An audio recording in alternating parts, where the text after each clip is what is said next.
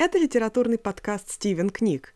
Сегодня с вами Валентина, и я, неожиданно для себя, расскажу вам о внезапно прочитанных, совершенно разнообразных детективах. Возможно, вы помните, что я очень люблю детективный жанр, но каждый раз мне нужен какой-нибудь повод, чтобы его почитать, там зимние или летние каникулы, сильная усталость, большой стресс. И в последнее время у меня как раз набралось много поводов, и детективы были прочитаны просто оптом в количестве четырех штук. Две эти книги достаточно известны. Это роман «Незнакомцы в поезде» Патриции Хайсмит, который был экранизирован самим Хичкоком, и роман Содзи Симады «Токийский зодиак», который принадлежит к набравшему популярность жанру ханкаку детектива. Еще двумя книгами я удивила сама себя и надеюсь несколько разнообразить и ваш детективный мир. Это романы «Деваться некуда» и «Мастер страшного суда», о которых я расскажу подробнее во второй половине выпуска. Итак, «Незнакомцы в поезде» Патриции Хайсмит. Это, по большому счету, не детектив. Нам известны мотивы, нам известны имена жертв и преступников, все совершенно понятно – Случайные попутчики, архитектор и сиборитствующий аристократ волей последнего оказываются связаны страшным договором – совершить убийство друг для друга. Аристократ убьет жену архитектора, а тот, в свою очередь, избавит аристократа от отца. Концов не найти, идеальные преступления, зато один получит желанную возможность начать новый крупный проект и жениться на любимой женщине, а второй – желанное наследство.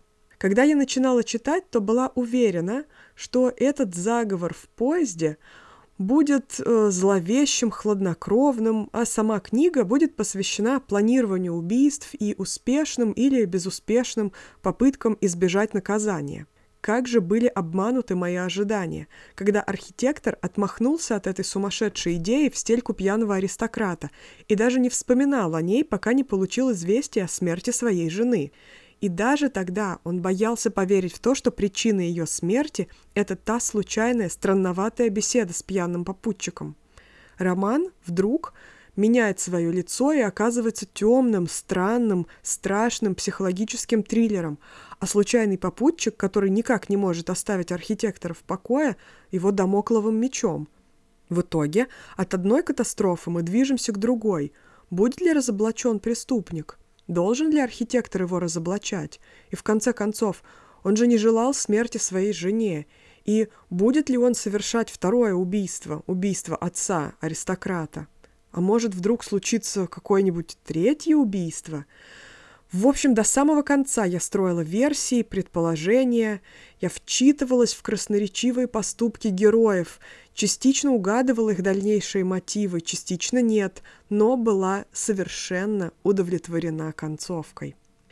Вторая книга в моем сегодняшнем обзоре – это «Токийский зодиак» Содзи Симады.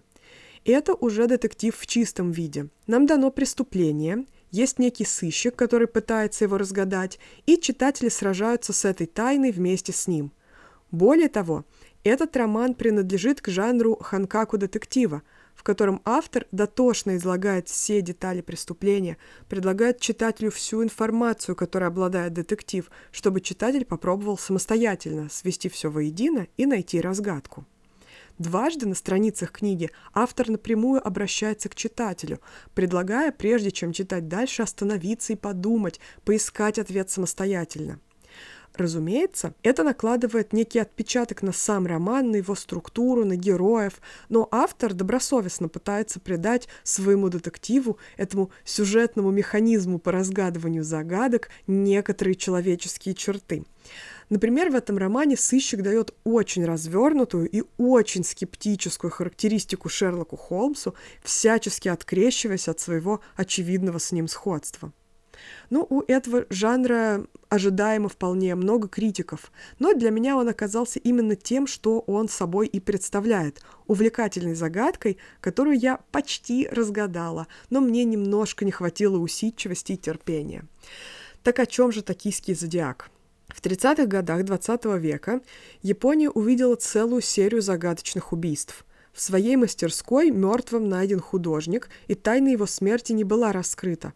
Зато в столе найден его дневник, который описывал чудовищный план убийства шестерых его родственниц, дочерей, падчериц и племянниц. И через какое-то время после его смерти все шестеро этих девушек пропали, и одно за другим начали обнаруживаться их мертвые тела. Все было точно как в дневнике погибшего художника. И вот почти 35 лет спустя за это дело волею судьбы вдруг берется наш эксцентричный детектив – в общем, читателю потребуется внимательность, чтобы распутать это дело, а мне оно очень напомнило детективную игру, в которую мы с друзьями играли э, против других команд, собираясь в ресторане в доковидные времена. И эта загадка принесла мне много мучительного наслаждения собственной интеллектуальной немощью.